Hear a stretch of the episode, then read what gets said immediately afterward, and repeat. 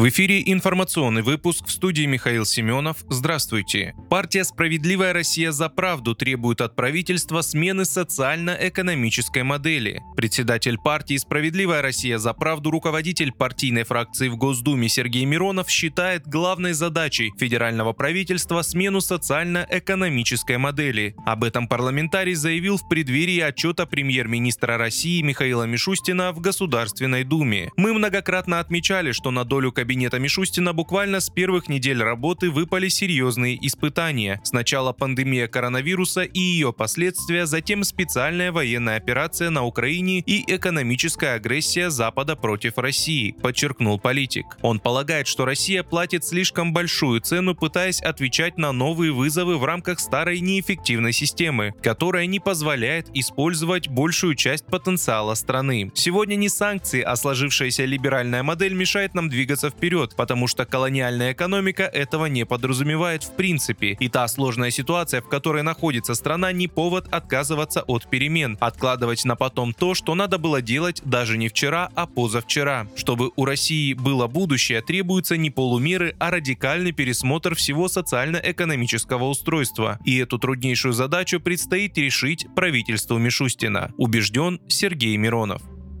Два человека заболели сибирской язвой в Чувашии, сообщил глава региона «Справедливо Рос» Олег Николаев в своем телеграм-канале. Провели оперативное совещание по случаю заражения сибирской язвой двух жителей в Цивильском муниципальном округе. Важно, что жизни граждан ничего не угрожает. Все они госпитализированы с лабораторно подтвержденным диагнозом, получают все необходимое специфическое лечение, написал он. Николаев отметил, что пациенты находятся в состоянии средней тяжести, врачи дают положительный прогноз. Он уточнил, что контакт контактирующие с гражданами здоровы, находятся под постоянным медицинским наблюдением, получают профилактическое лечение. Премьер-министр России Михаил Мишустин подписал постановление, согласно которому ищущие работу россияне смогут пройти бесплатное профессиональное обучение или получить дополнительное профессиональное образование в целях трудоустройства на предприятиях оборонно-промышленного комплекса. Об этом говорится на сайте Кабмина. По информации пресс-службы правительства, на данные цели направят более 700 миллионов рублей, и таким образом обучение смогут получить более 12 тысяч человек.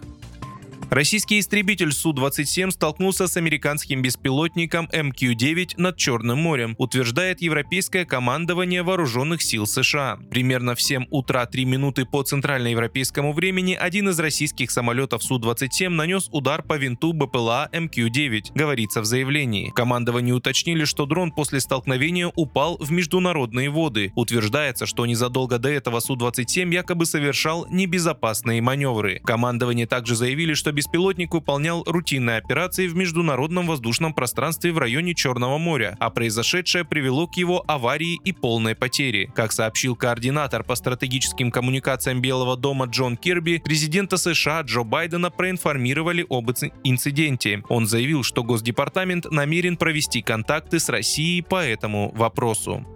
Вы слушали информационный выпуск. Оставайтесь на справедливом радио.